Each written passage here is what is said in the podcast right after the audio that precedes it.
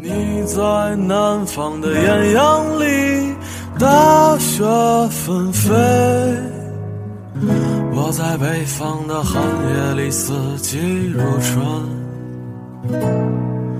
如果天黑之前来得及，我要忘了你的眼睛，穷极一生做不完一场梦。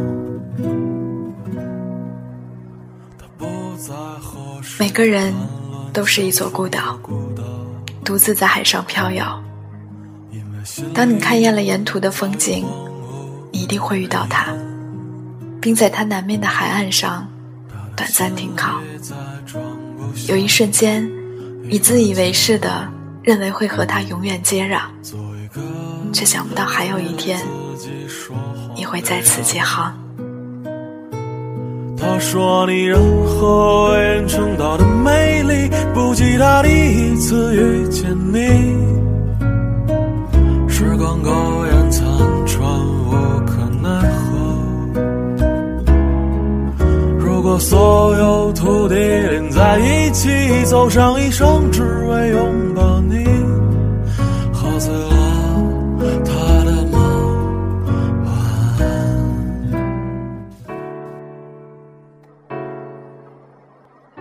那时候，如果他说天空是绿色的，我都会咒骂蓝色。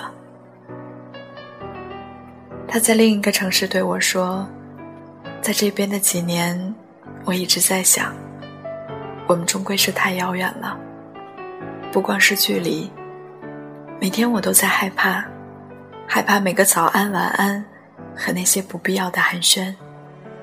直到有一天，我再也不敢看。也不敢去确认你的生活里全部都是我了，因为我的未来里好像已经没有你了。我想要的是那个能陪着我并肩而行的人，不是一直在后面追着我，却让我一直遥不可及的你。我们分手吧，不要再联系了。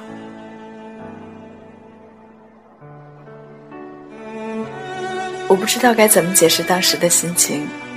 也没有想过，他会对我说这些。好像一直以来我的坚持都像是一个玩笑，所有人听得聚精会神，可一笑了之之后，就各自走出了这场游戏，只留下一个讲故事的我，在原地自言自语。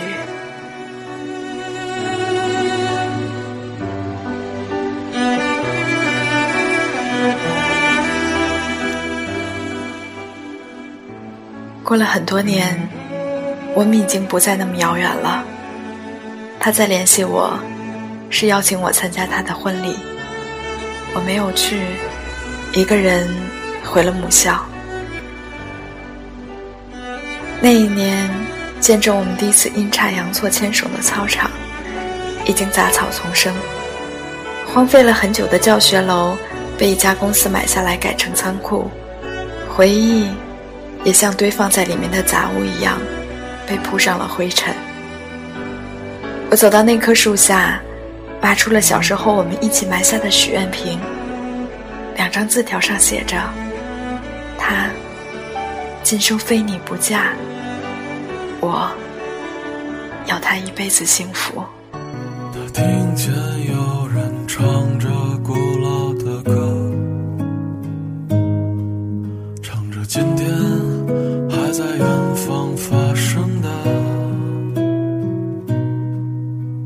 在太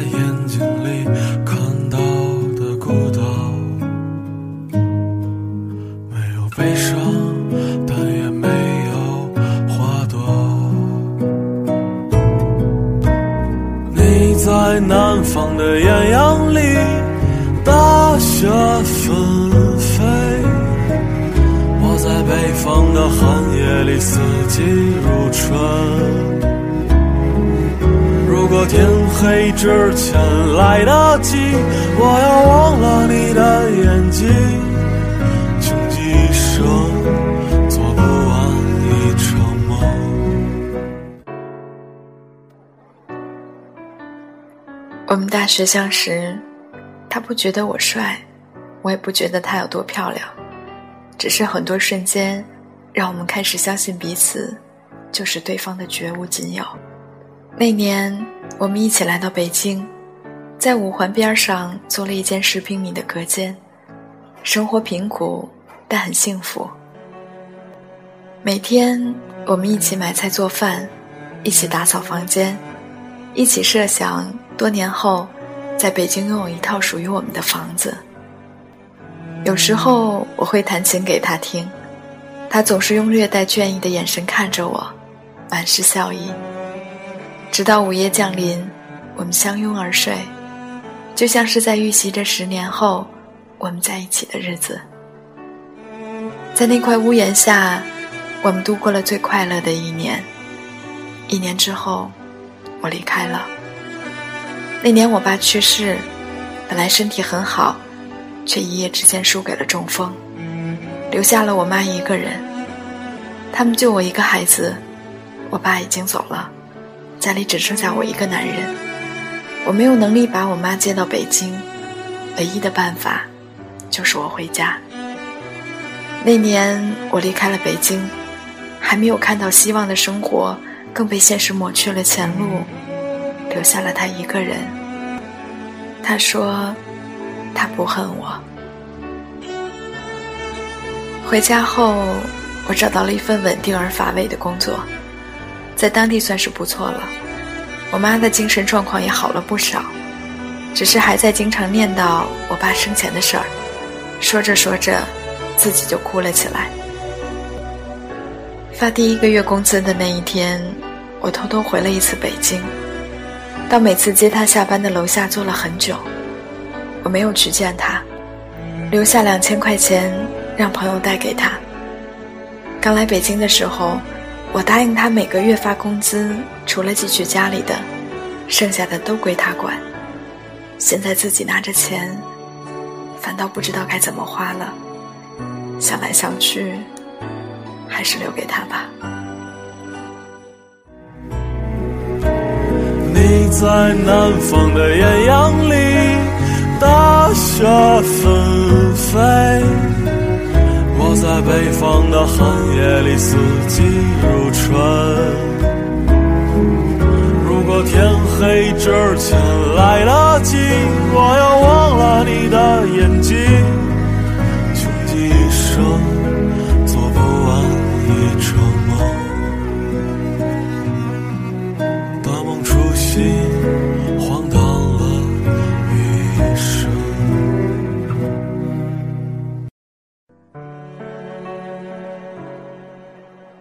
我们在一起十三年，还是没能走到最后。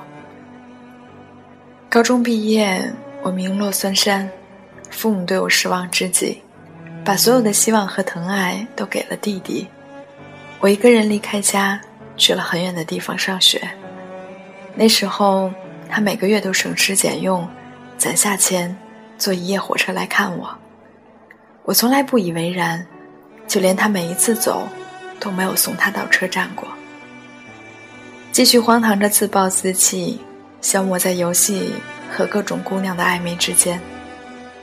突然有一阵，他没来看我，后来我才知道，她怀孕了，一个人去做了人流手术，堕胎后大病一场，期间竟然一直没有收到过我的电话和消息。那时候，他开始对我心灰意冷。提出了分手，决定听从家里安排，和一个大他很多的男人结婚。那一天，我才知道自己即将失去的是什么。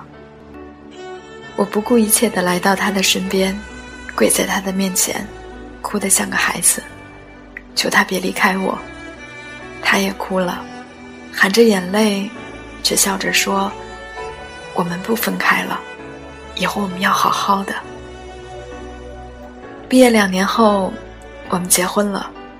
我和朋友合开了一家什么都做的公司，虽说没有什么钱，但终归是稳定了下来。一天一天的忙着，但原本平凡的生活却不再平淡了。工作之外的应酬多了，回家的时间少了。他每天都会在家做好饭等我，只是经常热了一遍又一遍，最后还是倒掉。每天应该温馨的时刻，却渐渐演变成了无休止的争吵。他受不了我常常到半夜才烂醉如泥的回家，尽管他知道我是为了家。我对他的关心和唠叨也越来越不耐烦，尽管我知道他是因为爱我。在第十三年的时候，我们还是离婚了。那天。他为我们做了最后一桌饭，两个人安静的吃完，在阳台上抱着哭了很久。这是我们第三次抱在一起哭。上一次，他还穿着婚纱，我穿着礼服，在我们婚礼那天。原来十三年，是我们的十三年。越过善良，飞过高耸的海洋。你假装看透了生活，只是和最初聚少离多。也期待一场相遇，不会醒来又分离。如果你说别再出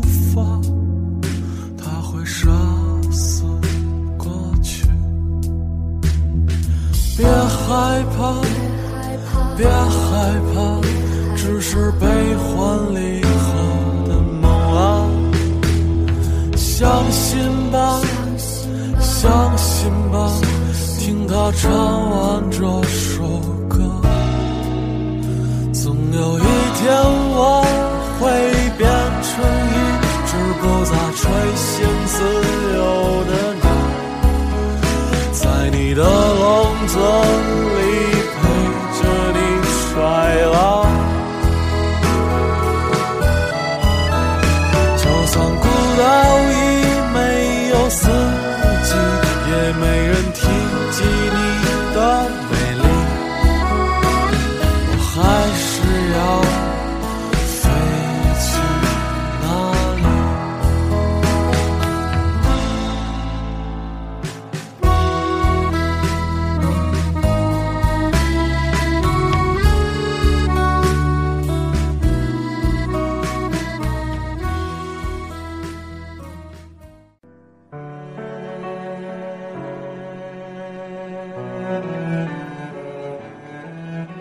他总是快我一步，我长大的那一天，他就走了。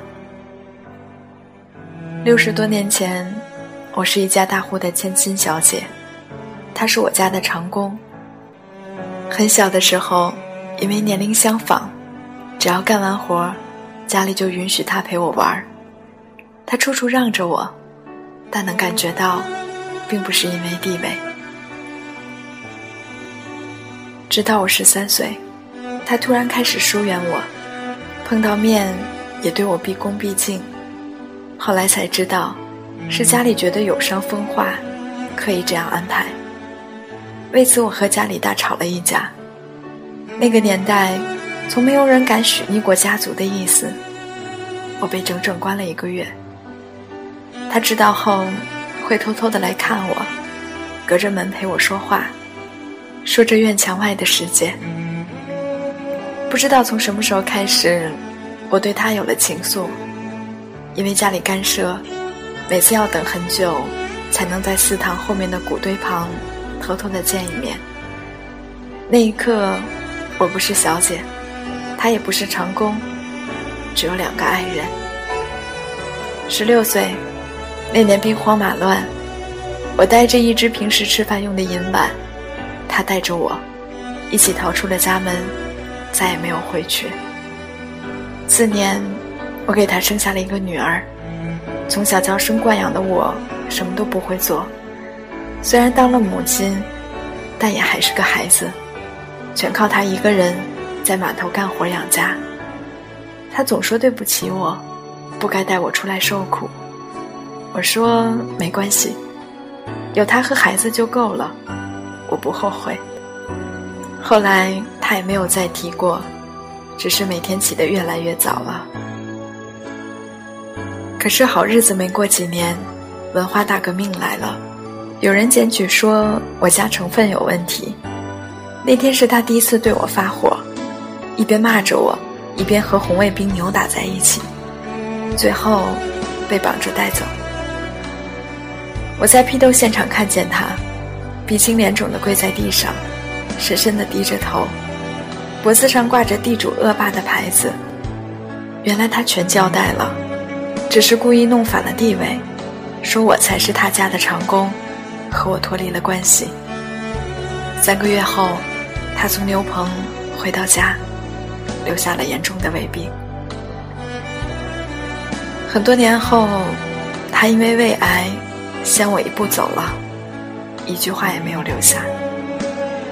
我当时真的想跟着他一起死了算了，可看着刚过我腰那么高的小儿子，才突然发觉我该长大了，不再是当年那个大小姐，因为一直把我当小姑娘的那个人已经不在了。他用一辈子撑起了这个家，也伺候了我一辈子，临终前。都没有抱怨过一句。后来，我经常做一个梦，那时候我们都还年轻，每天在我家门口等他，他手里总是拿着我最爱吃的糕点，一脸憨笑。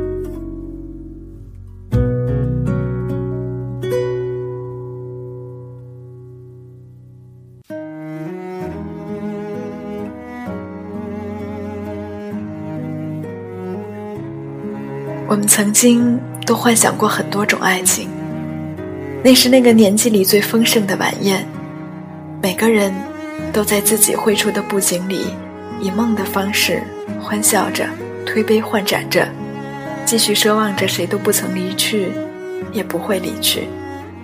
可笑的是，没有人教会过我们如何面对分别。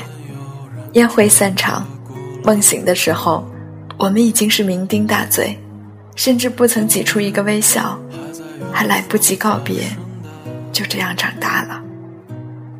我们开始图谋起悲伤，每天在长夜里奔跑，只为在天亮前精疲力尽，逃避天明时充满光亮的生活，做上一场第一次遇见他的梦。